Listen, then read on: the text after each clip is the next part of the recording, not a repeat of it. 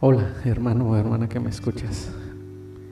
En esta ocasión vamos a estar considerando el capítulo 7 de la Confesión de Fe de Westminster del pacto de Dios con el hombre. Voy a comenzar explicándoles que hay quienes dicen que en el Antiguo Testamento fueron salvos por la ley y que la gracia fue introducida. Y que estamos en ese paréntesis de gracia que se va a cerrar cuando Cristo venga por los que sean salvos por gracia y que después la ley va a volver a ser establecida y que se van a salvar los que queden en ese tiempo pues por su propio sacrificio. Hay quienes así lo explican. Usted tal vez lo va a escuchar, ponga atención, o alguna vez lo va a leer, eh, alguna literatura llegue a sus manos. Pero esto es una equivocación, esto es un grave error. Porque ¿qué nos dice la palabra de Dios? Tan solo Romanos 3, 28 dice, concluimos pues que el hombre es justificado por fe sin las obras de la ley. ¿Sí? Pues entonces por medio de la ley nadie, nadie fue ni será salvo por medio de las obras, nadie fue en el Antiguo Testamento ni en el Nuevo Testamento será salvo.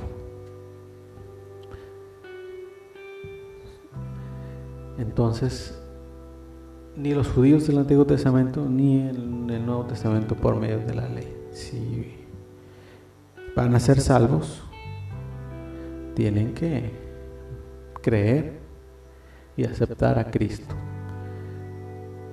Pero con respecto a, dicen que la gracia fue introducida y que estamos en, ese paréntesis de gracia, pero ¿qué dice la palabra de Dios? Por ejemplo, Gálatas 3, 19 dice, entonces, ¿para qué sirve la ley?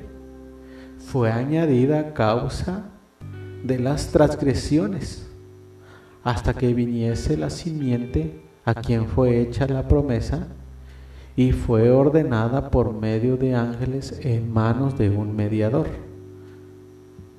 Entonces en Gálatas 3:19 nos está diciendo que la ley fue añadida. No nos está diciendo que fue la gracia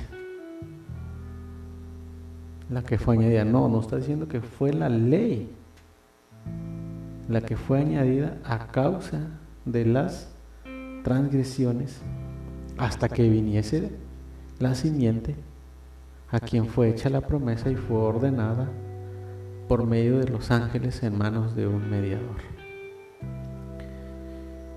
Entonces, ¿qué es lo que nos explica la confesión de fe de Westminster?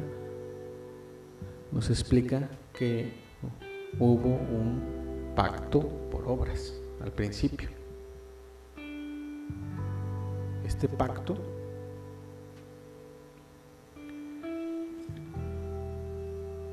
fue hecho con el hombre, en el que se prometía vida a Adán y en Adán a su descendencia, bajo la condición que se le pedía una obediencia perfecta.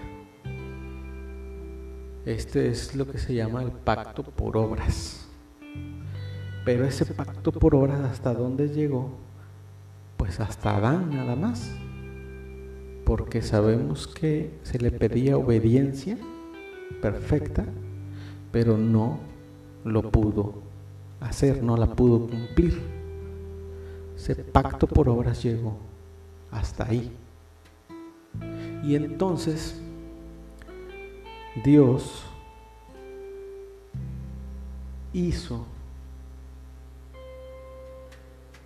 un pacto de gracia.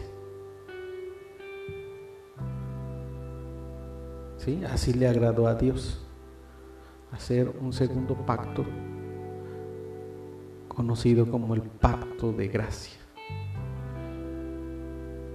en el cual se ofrece libremente a los pecadores vida y salvación por medio de Cristo, exigiéndoles la fe en Él para que puedan ser salvos y prometidos,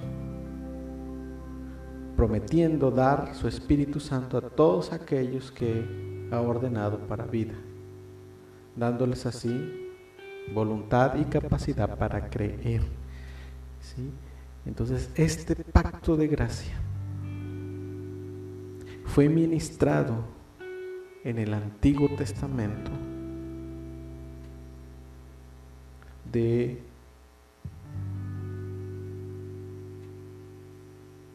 un modo diferente que en el Nuevo Testamento. Este pacto de gracia fue ministrado en el Antiguo Testamento. Entonces la gracia viene operando desde, desde el Antiguo Testamento, no es de que no había gracia, no es de que este, fue apenas introducido en el Nuevo, no, la gracia viene operando desde el Antiguo Testamento Y bajo la ley se ministraba por promesas, profecías, sacrificios, la circuncisión, el cordero pascual y otros tipos y ordenanzas entregados al pueblo judío. Y todos señalaban al Cristo que había de venir y eran suficientes y eficaces en aquel tiempo por la operación del Espíritu Santo para instruir y edificar a los elegidos en fe en el Mesías prometido, por quien tenía plena remisión de pecados y salvación eterna. A este pacto se le llama el Antiguo Testamento. Sí, pero es el pacto de gracia. En el Nuevo Testamento es ministrado, es el mismo pacto.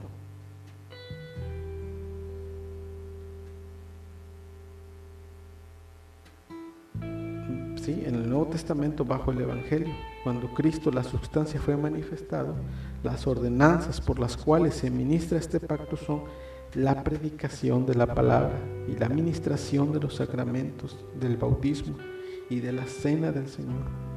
Y aun cuando son menos en número y ministrados con más sencillez y menos gloria exterior, sin embargo, en ellos el pacto se muestra a todas las naciones hacia los judíos como a los gentiles, con más plenitud, evidencia y eficacia espiritual, y se le llama el Nuevo Testamento.